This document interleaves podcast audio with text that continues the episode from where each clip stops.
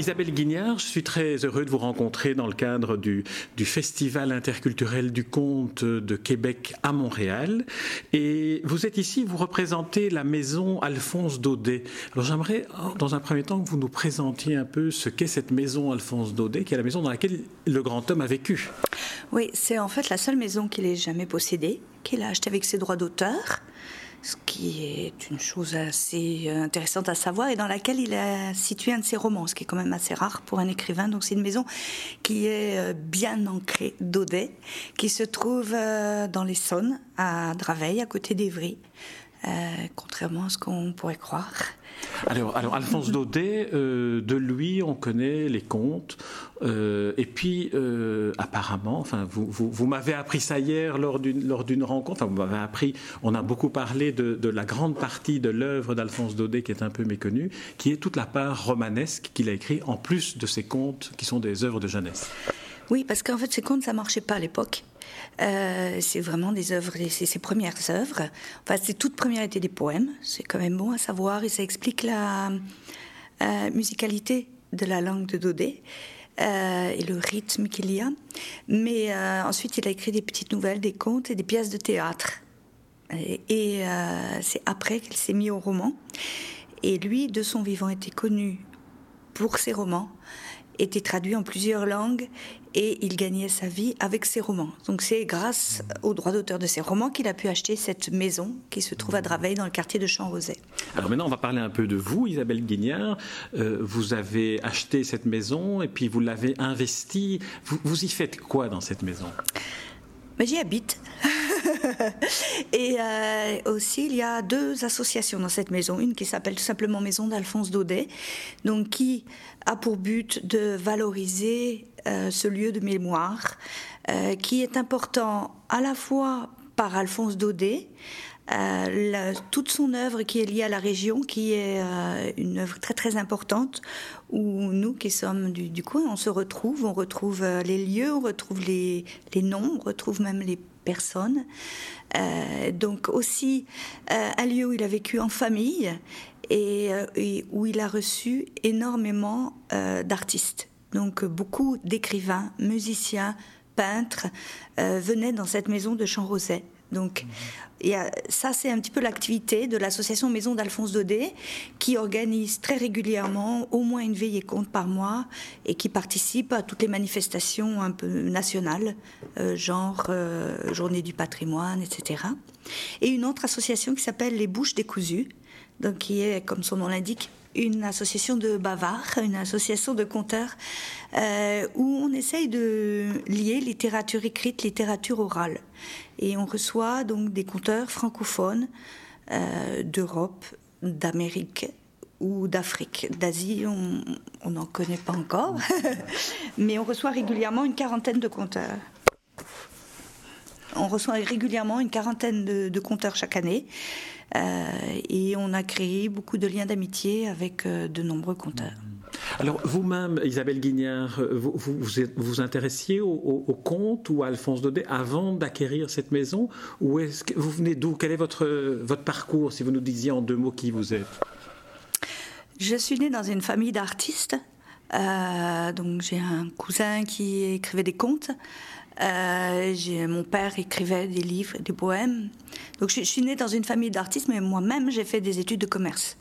Donc, euh, j'ai fait une école de commerce. J'ai eu une carrière dans le domaine euh, en entreprise.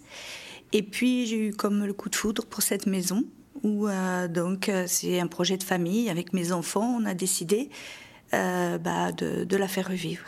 Donc euh, c'est en achetant la maison que, évidemment, je connaissais Doudet comme tout le monde, mais je dois vous avouer que je ne l'aimais pas trop parce que j'ai de très mauvais souvenirs de lui.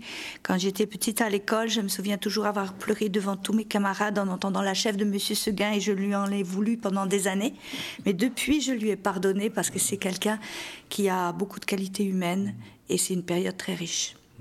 On, le connaît mal, Alphonse Daudet. On, sait mal la place qu'il a, qu'il a occupée à l'époque où il était contemporain d'Émile Zola, qui finalement lui a pris une part de, la postérité qu'il aurait peut-être euh, pu mériter. Oui, en fait, je ne sais pas trop si ça l'intéressait, la postérité, pour être honnête. Euh, et euh, je crois que Daudet a aidé ses contemporains à apprécier Zola. Daudet leur a servi un peu de transition. Daudet a écrit beaucoup de romans naturalistes qui sont aussi sombres que ceux de Zola, aussi documentés, mais son écriture est beaucoup plus optimiste, beaucoup plus poétique. Et je crois qu'il a, leur a permis d'accéder à la littérature de Zola. C'est comme ça que je vois les choses. Euh, malheureusement, Daudet a souffert de beaucoup de choses. D'abord, bah, on a retenu Zola et pas Daudet, pas Goncourt par exemple.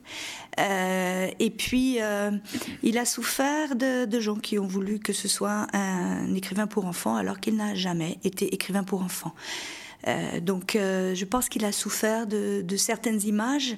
En plus, nous, on voit tous Daudet avec des contes de Provence. On le voit euh, allongé sous un arbre avec un brin de lavande dans la bouche, euh, en train d'écouter le chant des cigales et, tranquillement faire la sieste. Or, euh, ça, c'était pas Daudet, ça, c'est l'artiste qui raconte ça. Mais Daudet était quelqu'un qui travaillait beaucoup, qui s'entourait d'énormément de gens et qui aimait le voyage, bien qu'il n'ait pas pu beaucoup voyager, mais qui aimait les voyageurs, qui était très curieux et qui très curieux de l'humain. Et tout ça, on ne le sait pas. Vous, m'avez raconté hier une, anecdote enfin, sur, un, sur un de ses romans où il s'intéressait aussi aux, clochards, enfin, aux clochards de, de, l'époque. Oui, il aimait beaucoup euh, ce qu'on appelait à l'époque les petites gens. Euh, il, euh, il aimait beaucoup observer les gens, faire parler les gens. Et euh, il parle notamment dans un de ses romans qu'on aime beaucoup, nous, dans la maison, puisque c'est le roman qui, qui, se situe dans cette maison, la petite paroisse. Euh, il parle notamment d'un vieux clochard que tout le monde euh, eut, on lui envoie des pierres, etc. Et lui, il a comme un, un sentiment de, pas pitié, mais un peu quand même, quoi, du humain vis-à-vis de ce, clochard. Et on découvre en fait que c'est un, grand-père qui, euh, qui était cheminot, qui était euh, romanichel et qui s'est arrêté dans la ville où on avait déposé le berceau de sa petite fille et qui surveillait sa petite fille dans l'orphelinat euh, local. Orphelinat qui, entre parenthèses, existait. Tout, ça, c'est réel. Hein. Et il avait beaucoup de tendresse pour ces gens-là, pour les cantonniers, pour euh, les forains, euh, pour euh, les, tous les gens de cirque aussi, tous les gens qui, qui étaient sur la, sur la rue. Alors on va revenir au, conte et à, l'actualité de, ce festival à Montréal. Vous êtes ici euh, en, bonne compagnie puisque je viens d'interviewer Kientega Ping Dewinde Gérard qui, nous a raconté qu'il avait séjourné chez vous avec un, groupe de, jeunes euh, burkinais euh, qu'il a, a emmené chez vous pour, dans le cadre d'activités de son centre culturel. Qu'en est-il? Alors dans la maison, on reçoit beaucoup de beaucoup de conteurs. Euh, enfin, dans la mesure de nos possibilités, on a deux studios, puis de temps en temps on pousse les murs. Et ça, c'était l'occasion de pousser les murs puisqu'ils sont venus à 23. Euh, donc c'est un projet absolument euh, magnifique qui est non seulement généreux, mais en plus fait par quelqu'un de compétent. Donc, de, donc par KPG, moi je dis KPG parce que c'est beaucoup plus simple. c'est vrai qu'il a un nom très sophistiqué et il nous a dit ce qu'il signifiait aussi. Mais ça c'est un autre, il faut écouter l'autre interview. Voilà, mais, mais KPG, euh, moi j'ai eu du mal à l'appeler comme ça. mais en fait, tout le monde là-bas l'appelle comme ça.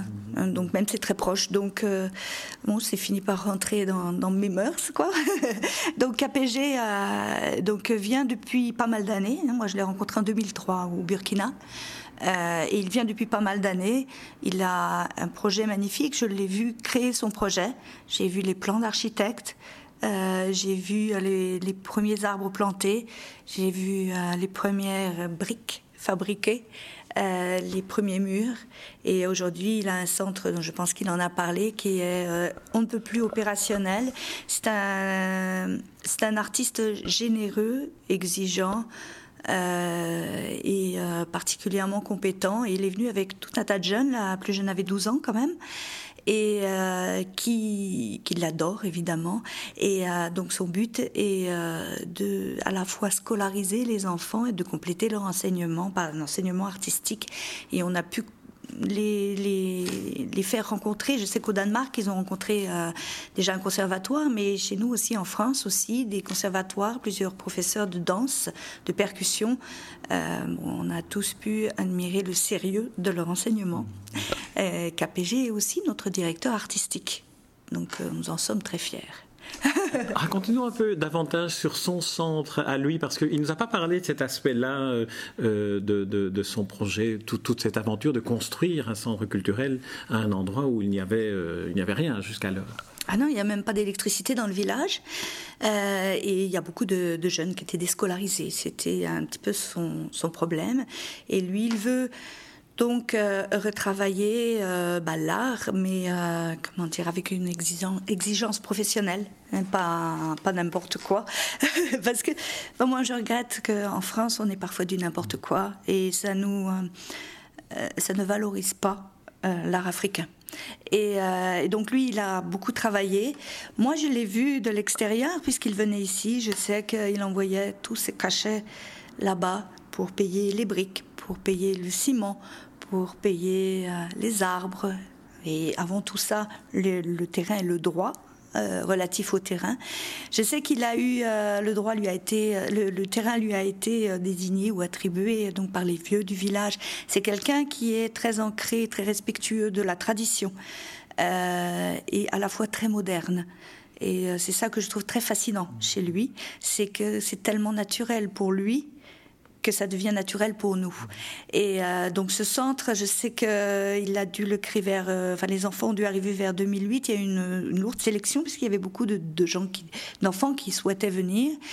Et euh, en fait, il finance tout. Il finance la scolarité et puis tous les frais annexes, la santé, tout, tout sur ces enfants-là, ainsi que bah, leurs formateurs qui sont excellents. Hein, ils sont venus. Euh, et euh, ces enfants ont déjà fait une tournée au Danemark. Et là, ils ont fait une deuxième tournée.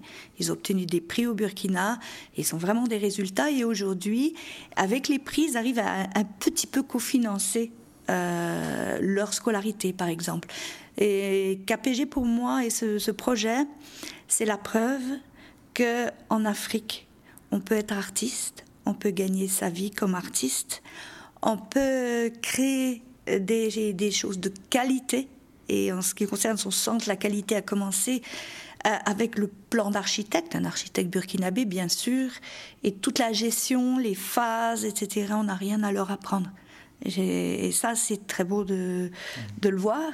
Et euh, donc, euh, c'est la preuve qu'un Africain peut faire quelque chose en Afrique avec ses moyens. Et euh, je trouve que euh, c'est, ça fait du bien au cœur.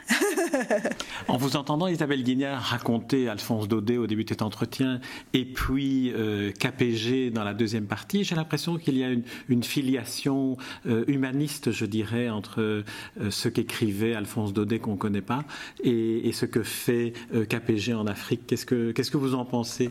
Ah, C'est d'autant plus vrai que nous, on a pour projet de, de faire une édition. Et notre premier livre serait sur la forge, où euh, on souhaite euh, regrouper trois artistes. Et euh, ce premier livre regrouperait un petit texte de KPG sur la forge et le, le, pouvoir du forgeron, un petit texte de Daudet sur la forge. Et disons, euh, Daudet disait que c'était la forge était comme un temple où on faisait des sacrifices humains. Il a parlé de la forge, de l'apprentissage des enfants qui travaillaient dans les forges des accidents, euh, donc au 19e siècle. Et puis, on voudrait y joindre un graffeur aussi. Notre objectif est justement de faire se rencontrer des univers différents et montrer que, en fait, euh, l'homme est bien l'homme partout et de tout temps. et euh, effectivement, il y a un lien. Et, pratiquement tous les conteurs qui viennent chez nous euh, ont cette, euh, cette idée, presque tous, tous ont des projets chez eux. tous ont ce genre de projet. Et notre objectif, c'est de faciliter des réseaux. Donc, on est très content quand ça se passe bien. Euh, Isabelle Guinière, je vous remercie pour cet entretien. Et puis, euh, je rappelle que vous êtes euh, l'animatrice et, l'habitante, dans tous les sens du terme, de la maison Alphonse Daudet, qui se trouve à Draveil, en, France, et qui est un, beau lieu d'accueil pour la magie du conte et puis la magie humaniste, tout simplement. Merci, Isabelle Guinière. Merci à vous.